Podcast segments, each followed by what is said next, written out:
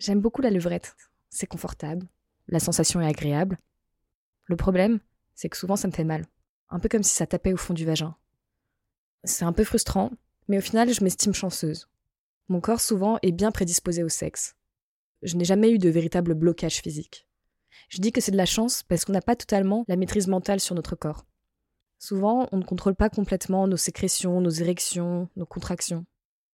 Parfois, et on l'a vu dans l'épisode précédent, le corps manifeste des signes qui sont assimilés à l'excitation sexuelle, alors même qu'on n'est pas vraiment excité mentalement. Aujourd'hui, on va parler au contraire des fois où le corps devient un obstacle à une relation sexuelle, quand il ne manifeste pas de signes d'excitation, voire quand il bloque. On verra que certains de ces blocages peuvent provenir de traumatismes sexuels. Je vous préviens donc qu'il y aura des récits d'agression sexuelle, notamment dans l'enfance. Donc si vous ne vous sentez pas d'écouter cet épisode, ne le faites pas et prenez soin de vous. Juste un mot avant de passer au témoignage, je voulais vous dire que j'adore faire ce podcast. Je le fais seul sur mon temps libre, parce que je suis persuadée qu'il est hyper important de libérer la parole autour de la sexualité. Une manière simple de me soutenir, c'est d'écouter la publicité lorsqu'il y en a une, comme ça je pourrais continuer à faire plein d'autres épisodes. Bonne écoute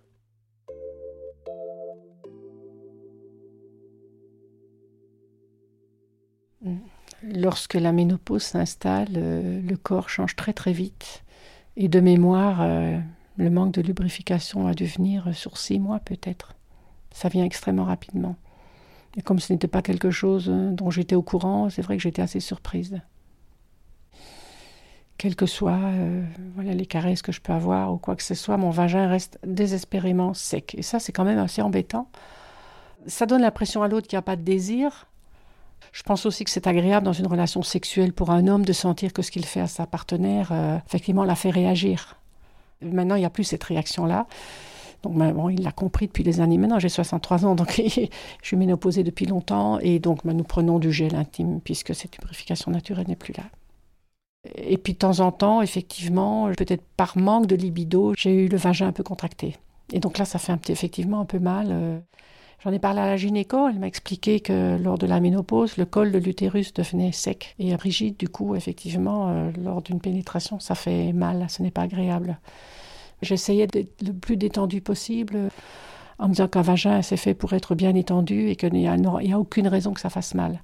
Mais néanmoins, ce n'était pas toujours très agréable. Donc, on utilisait un maximum de gel intime, de lubrifiant. Et parfois, même malgré ça, ça faisait encore un petit peu mal. Mais sinon, bon, en général, ça va quand même. En fait, faut savoir, j'ai un, petit problème de vaginisme qui fait que je peux pas du coup me faire pénétrer. J'arrive à me faire pénétrer euh, un petit peu, mais à un moment où il faut que j'arrête parce que j'ai vraiment trop mal. J'ai un blocage, ça se fait au niveau du périnée, tout ça. J'ai mes muscles qui se contractent d'un coup. Bon, après, les trois avec qui euh, j'ai couché ont été super euh. Alors, ils m'ont dit si t'as mal, tu me dis. Par exemple, j'ai rencontré un gars au début d'année, au mois de septembre, qui m'excite vraiment physiquement et tout. Franchement, je l'adore. Et j'avais beau être très excitée, avoir envie de lui et tout. Et pourtant, bah, ça passait pas, j'avais extrêmement mal. Et du coup, la semaine dernière, quand j'ai vu l'autre qui m'excitait pas du tout, ça faisait encore plus mal parce que du coup, bah, j'avais pas forcément envie. Mais non, c'est insoutenable. Vraiment, c'est. J'essaye vraiment. Euh, vendredi dernier, j'ai vraiment essayé de tenir. Mais à un moment où j'ai l'impression qu'il y a tout qui se déchire et j'ai l'impression de saigner de partout, alors que pas du tout, mais ça fait vraiment trop mal, quoi. Mon vaginisme, en fait, c'est con à dire, hein, mais j'ai l'impression que je suis pas vraiment femme. Je me sens encore gamine, j'ai pas l'impression d'avoir eu de relations sexuelles en fait. Alors que pourtant je me fais plaisir et on me fait plaisir aussi sans forcément avoir de pénétration. En gros, euh, ouais, c'est un peu glauque comme histoire. Euh, quand j'étais euh, gauche, je devais avoir vraiment 5-6 ans. J'ai un de mes cousins, il avait 12 ans quand j'en avais 6. J'étais allée chez eux avec ma sœur et tout. Avant de passer à table, il m'a dit Ouais, viens sur mes genoux, on va jouer à Uno. Du coup, on était en par équipe. Du coup, il y avait ma soeur, son frère, et moi j'étais sur lui. Et euh, à un moment, je commence à sentir qu'il met sa main dans mon jean, par-dessus ma culotte, donc pas en dessous. Donc, euh, ok. Et je vois qu'il essaye un peu, mais j'avais 5 ans, 6 ans, tu comprends pas forcément, tu sais pas trop ce qui se passe. Et je me souviens de m'être dit, ouais, non, c'était une erreur, quoi. Il a pas fait exprès. Donc euh, la soirée se passe et tout continue. Et le soir, en fait, on, est dans son salon, il a fait canapé lit, on regarde un film, et il me dit, viens entre mes jambes allongées. Et là, en fait, il commence pareil à me caresser le ventre et tout. Je trouvais ça hyper agréable. Au début, franchement, je pensais vraiment pas ce qui allait se passer et tout. Et euh, il commence à mettre sa main euh, sur ma culotte et après il met sa main dans mon vagin et il commence en fait à me doigter. Et je me souviens d'avoir des, réactions comme euh, fermer mes cuisses, me tourner à gauche, à droite, pour lui faire comprendre que bah ça me plaisait pas, enfin c'était gênant, sauf que bah il continuait et tout. Et je pense que c'est ce qui a créé un, une sorte de traumatisme, une sorte de blocage. Et ce qui fait que bah du coup, bah, maintenant j'ai du mal avec ça, quoi, avec tout ce qui est pénétration. J'avais 5 ans, 6 ans, j'ai rien dit. J'évite d'y repenser, c'est dans un coin de ma tête. Je sais pas forcément euh, ressasser le passé et tout. Quand j'ai pris conscience, c'est vraiment été une révélation. Et je me suis dit, bon, peut-être qu'il faudrait que je commence à en parler. Enfin, j'ai écrit un petit truc déjà pour me dire, déjà, tu l'as écrit, c'est pas mal. Et c'est que vraiment, genre, ça fait un mois que j'ai réussi à le dire à ma soeur, mais genre comme ça, on était au téléphone et tout. Euh, et je lui dis, bah, en fait, euh, ouais, j'ai ce problème-là et tout.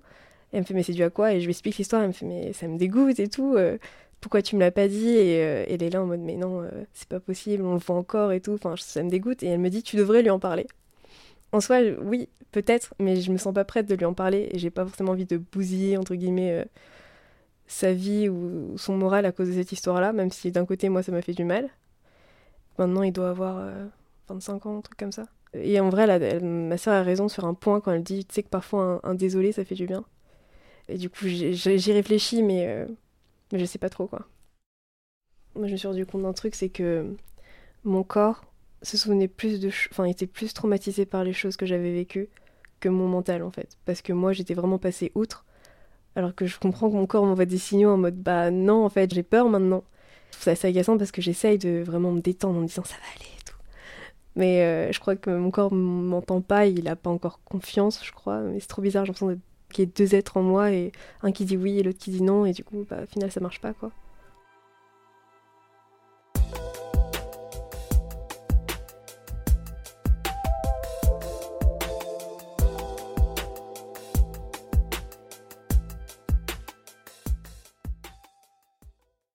J'ai un gros blocage psychologique euh, parfois en fait. Je sais que il faut un certain nombre de conditions. Il faut que je sois bien, il faut que je sois bien installée, il faut pas qu'il fasse trop froid, il faut que ce soit comme ci, il faut que ce soit comme ça. Et je sais que le moindre truc, mais typiquement j'ai pas la couette et j'ai froid quoi. Je sais que ça peut m'empêcher de me mettre dedans et du coup de mouiller c'est un peu bizarre. C'est un moment où on est là comme ça, il se passe rien, c'est le silence. On fait ah c'est cool. Hmm. Et en fait, euh, moi je sens très bien que je mouille pas, lui il sent très bien que je mouille pas, et du coup euh, j'attends que ça vienne. ça m'est déjà arrivé vraiment d'espérer de me dire euh, attends je mouille ou pas là, j'espère que je mouille. Et puis je sens un peu sa main, bah du coup non, je pense que je mouille pas assez.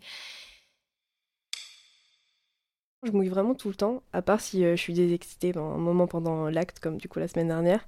J'ai vu un pote, on a couché ensemble, mais bon, il couchait de manière euh, un peu sauvage et c'était pas du tout mon délire. Enfin, j'étais là, je regardais le plafond, j'étais en mode bon, bah quand est-ce que ça se finit? Parce que bah moi je kiffe pas trop quoi. J'ai eu vraiment de mal à, mouiller. Pour le coup, je sentais pas mon vagin euh, trempé quoi. C'était compliqué. En fait, il m'est arrivé une fois d'être vraiment excitée, mais que je ne mouille pas avec une personne que je voyais de façon euh, régulière. Il savait ce qui fonctionnait sur moi, je savais ce qui fonctionnait sur lui. Et là, il y a rien qui répondait, quoi. Rien du tout. C'était sec, sec, sec, sec, sec, là. On a essayé plus ou moins en disant oh, peut-être qu'avec euh, une première pénétration, ça tirait, ça faisait mal. C'était terrible. Euh, franchement, je ne conseille ça à personne. Et j'étais frustrée parce que ben, j'ai pas de libido euh, très très forte en fait. Il faut que le gars euh, impulse la chose. Mais une fois que la roue est lancée, elle est lancée. Et là, la roue était lancée, mais le corps ne répondait pas. Et j'étais vraiment frustrée parce que ça, ça, ça, voulait pas venir alors que j'avais vraiment envie. Puis de, de, se regarder dans le monde des yeux en se disant euh, bah ça fonctionne pas. Euh, est-ce que tu es sûr que tu en as vraiment envie C'est pas parti en engueulade, mais presque. Et en fait, le gars pensait que en fait j'en avais pas envie pour lui, euh, la mouille, c'est mécanique, quoi. je suis comme, mais toi, ça t'arrive des fois d'avoir une panne? Ben, c'est pareil, t'en as envie, mais ça monte pas. Ben, là, c'est pareil, j'ai envie, mais ça veut pas venir, quoi. Ça, ça mouille pas. Au moment où mon premier rapport allait venir, au moment donc de mettre le préservatif, j'arrive pas trop à le dérouler en fait sur mon pénis. Et du coup, j'ai eu besoin d'utiliser un deuxième préservatif. Au moment de retrouver le deuxième préservatif, de essayer de le remettre, je me rends compte qu'en fait, bah, je le remets sur un pénis plutôt au repos. Et donc là, c'est la panique. Ma copine essaie de me rassurer en me disant que c'est normal, que ça avait pas l'air très grave, ça avait pas l'air de trop la préoccuper. Et au moment où j'ai eu un retour de l'érection, j'ai pas remis de préservatif. Donc mon premier rapport, il était non protégé à cause de cette peur euh, de pas avoir d'érection et la peur de pas oser mettre un préservatif pour pas à nouveau perdre l'érection et pas à nouveau décevoir. Bref. Après, le fait d'avoir une érection, c'est devenu un peu euh, mon problème principal dans ma vie, qui me fait un peu toutes mes journées. Je pense que c'était aussi lié au fait que ma copine voulait avoir des rapports à des moments où moi j'avais pas forcément envie, donc euh, autour de la pause déj, etc. À ce moment-là, avoir une érection, ça me prenait plutôt, sincèrement, entre une heure, une heure et demie, parfois deux heures. Par exemple, elle avait essayé de me faire une fellation alors que j'étais au repos pour refaire partir l'érection. Et moi, ça me plaisait, mais pas du tout cette idée. Déjà, la fellation, ça m'intéressait pas tant que ça à l'époque, ce qui avait l'air de bien surprendre ma copine. Mais surtout, euh, l'idée d'une fellation qui partait sur un pénis au repos, ça me donnait vraiment pas envie. Alors qu'aujourd'hui, je ne verrais pas non plus tant le problème que ça. De plus que j'ai appris euh, après quelques rapports qu'en fait elle racontait assez librement euh, nos rapports. Et alors là du coup ça m'a créé pendant quelques années une sorte de stigma où je me disais en fait les gens savent que je suis pas un bon coup. Le fait de pas réussir à bander, c'est je pense le summum du sujet tabou entre potes. Parce que euh, en fait ça écrabouille et ça fait de la purée de ta masculinité tu vois après un paquet d'années de relations, je me suis retrouvé en plein célibat, les allers-retours sur les applis, une nana par soir euh, pendant des semaines.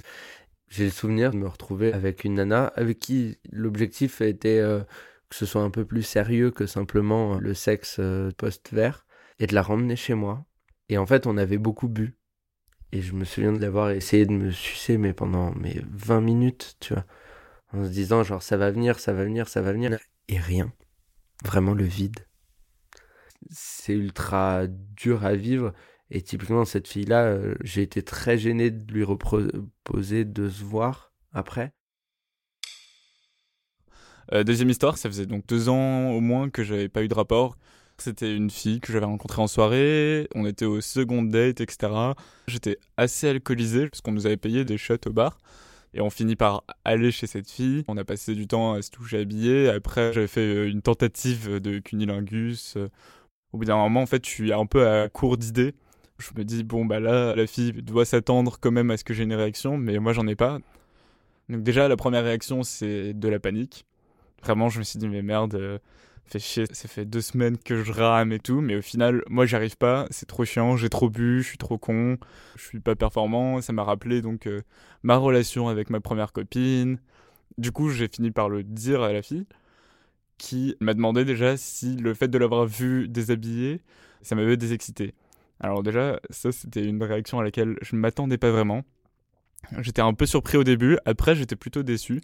Du coup ça a renforcé le poids sur mes épaules. Moi mon niveau d'alcoolémie a descendu mais en niveau assez phénoménal. Et là on s'est arrêté complètement. On a juste reparlé un peu. J'ai passé une des pires nuits de ma life parce que du coup j'avais l'impression d'être nul, de l'avoir déçue. Elle dormait pas du tout avec moi, elle était sur le côté. J'avais un peu le seum. Du coup après, euh, vraiment pour moi, le bander, avoir une érection, c'est devenu central dans ma vie sexuelle. Je sais que avec ma copine actuelle, les premières fois par exemple on s'est embrassé et que moi j'ai commencé à ressentir une érection, etc. C'est des choses qui me rassuraient instantanément. Je me disais, c'est cool, t'arrives à avoir une réaction plutôt facilement pour l'instant, donc peut-être que le jour où faudra, ce sera plus facile. Après, avec cette copine, j'ai à nouveau eu des problèmes pour mettre le préservatif. Ça a duré, je pense, sur 2-3 rapports facilement. Après, je me suis fait tester, le problème du préservatif est disparu, et du coup, j'avais plus aucun problème lié à l'érection. Maintenant, en tout cas, dans cette relation, ça me préoccupe plus du tout, et c'est plutôt agréable. J'ai toujours un peu une appréhension en me disant, Peut-être que dans mes relations futures, au moment de mettre le préservatif, il y aura peut-être des problèmes. On verra bien et j'essaye juste de dédramatiser tout ça, de me dire euh, il y a d'autres choses à faire. Il y a plein d'autres trucs sympas qui impliquent pas forcément un pénis en érection. Au pire, si euh, la fille est vraiment déçue parce que t'as pas d'érection ou qu'il n'y a pas pénétration, c'est peut-être que euh, ça valait pas forcément le coup, quoi avec mon mari, on a parlé une fois du fait qu'effectivement, il n'avait pas d'érection euh, très longtemps. Quand il me pénètre, il fait deux ou trois allers-retours et c'est fini. Il a aussi maintenant, euh, depuis deux ou trois ans, il a une difficulté à bander. Enfin, il bande pas vite et il débande vite. Donc en gros, il est plus en forme très très longtemps. Et euh, on en a discuté un jour et je sais qu'il en a parlé au médecin parce que le médecin lui a donné une ordonnance pour du Viagra ou un truc du type Viagra. Je lui ai pas demandé pourquoi il n'était pas allé le chercher, alors qu'en plus on a nos rendez-vous euh, amoureux du dimanche matin, donc il pourrait vraiment programmer de prendre ce Viagra. Je ne sais pas pourquoi il ne le prend pas. Il faudrait peut-être un jour qu'on en parle. Un jour, il m'a ramené un, un God. Ben, on l'utilise de temps en temps. Donc, euh, ce God, on lui a donné un nom aussi, comme euh, on a un petit nom pour tout. Alors, de temps en temps, on appelle le God à la rescousse. C'est lui qui le prend ou c'est moi. Puis effectivement, à partir de là, moi, je suis plus satisfaite, puisqu'avec le God et, les caresses du clitoris, là, effectivement, j'atteins l'orgasme de façon plus agréable. Et plus rapidement aussi. Puis on a eu un problème, c'est qu'il a eu euh, pendant longtemps, et il a encore de temps en temps, le bout du gland qui se coupe. Et donc ça réduit effectivement le nombre de positions qu'on peut prendre parce qu'il ne se sent pas rassuré, il a peur. Euh, ce bout de gland se recoupe très vite, il est alors un médecin, ça ne se règle pas facilement. Donc euh, il a finalement le bout du gland sensible. Donc il faut quand même qu'on fasse un petit peu attention.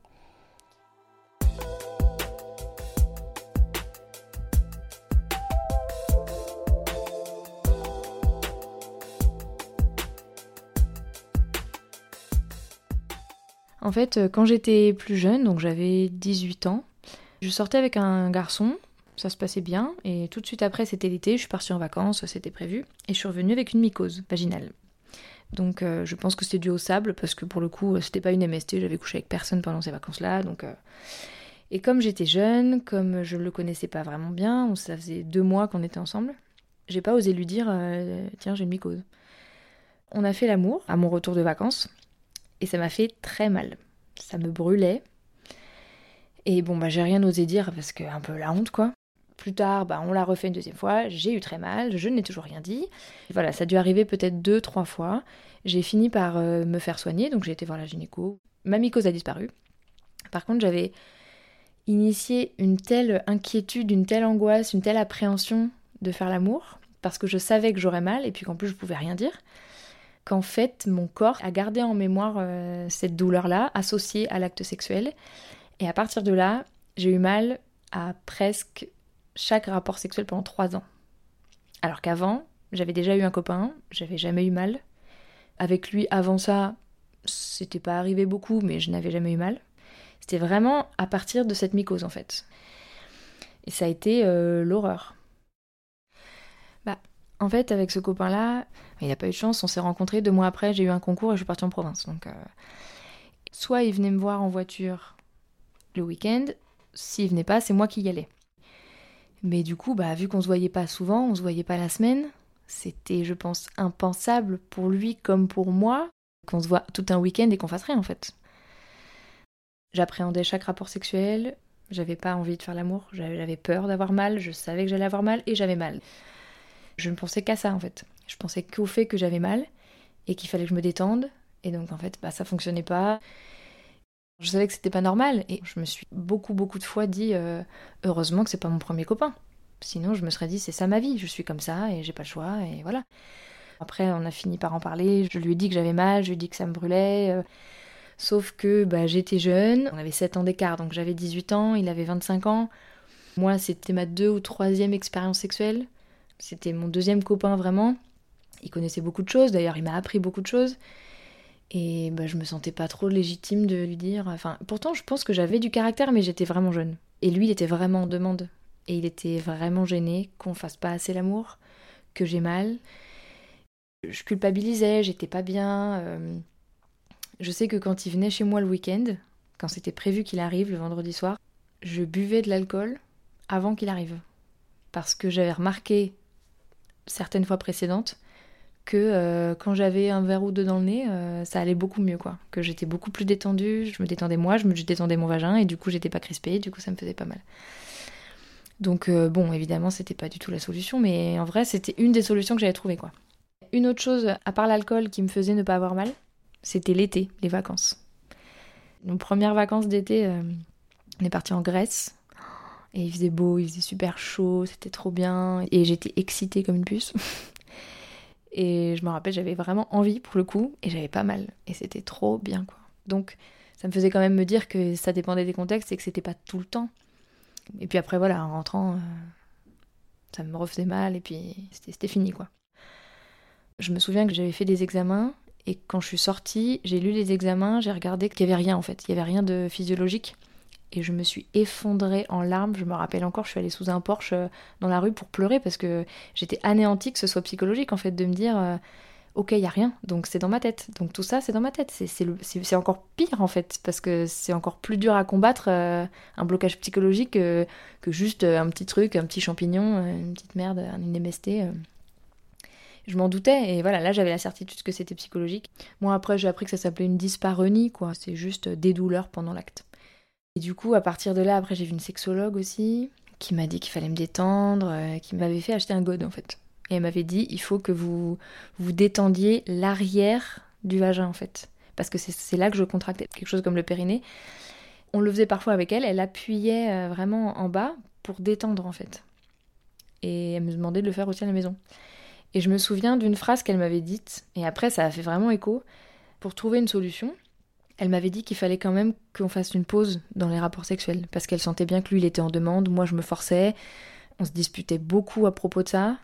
Il me disait même, euh, tu sais que je vais finir par te tromper, genre euh, j'ai besoin, enfin c'est important, euh, on peut pas vivre une vie comme ça. et je m'en rendais compte, et je disais, bah si tu veux me tromper, trompe-moi, qu'est-ce que tu veux que je te dise? J'ai mal, j'y peux rien, enfin et j'arrêtais pas de lui dire, je te rappelle que j'ai eu un mec avant toi et c'était pas comme ça. Donc, euh, donc après, il me disait, t'es peut-être allergique à mon sperme. Enfin, bon, il me racontait des trucs. Euh, bon, il était pas très très malin et très compréhensif, je pense, avec le recul. Euh.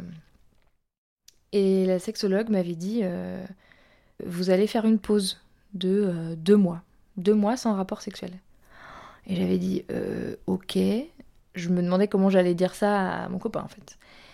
Et donc je lui avais demandé, ok, mais comment je fais Et elle m'avait dit, bah s'il est intelligent, vous lui dites juste, on doit faire deux mois de pause euh, et il comprendra. Et si c'est pas le cas, et eh ben vous lui dites que vous avez euh, quelque chose de physiologique pour le coup. La sexologue vous interdit d'avoir des rapports pendant deux mois.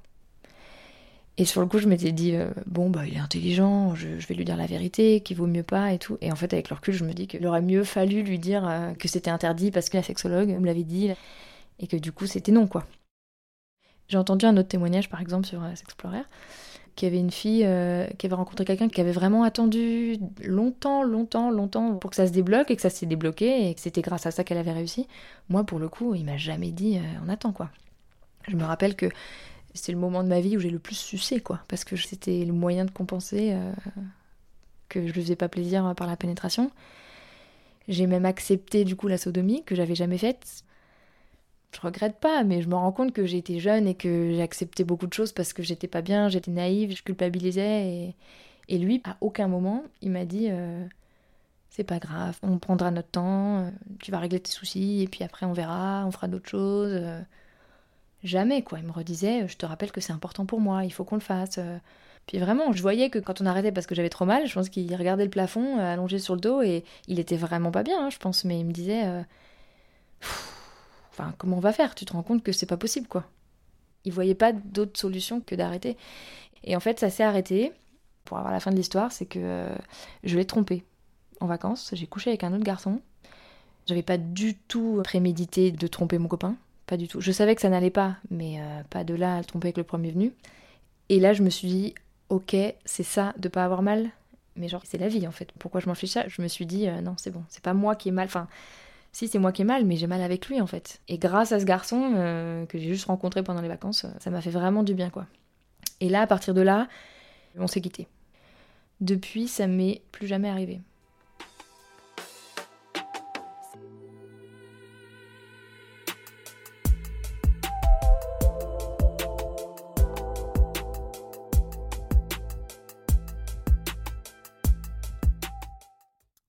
Selon l'Association française d'urologie, l'excitation sexuelle se traduit chez l'homme par l'érection et l'éjaculation, et chez la femme par la lubrification vaginale et l'érection du clitoris.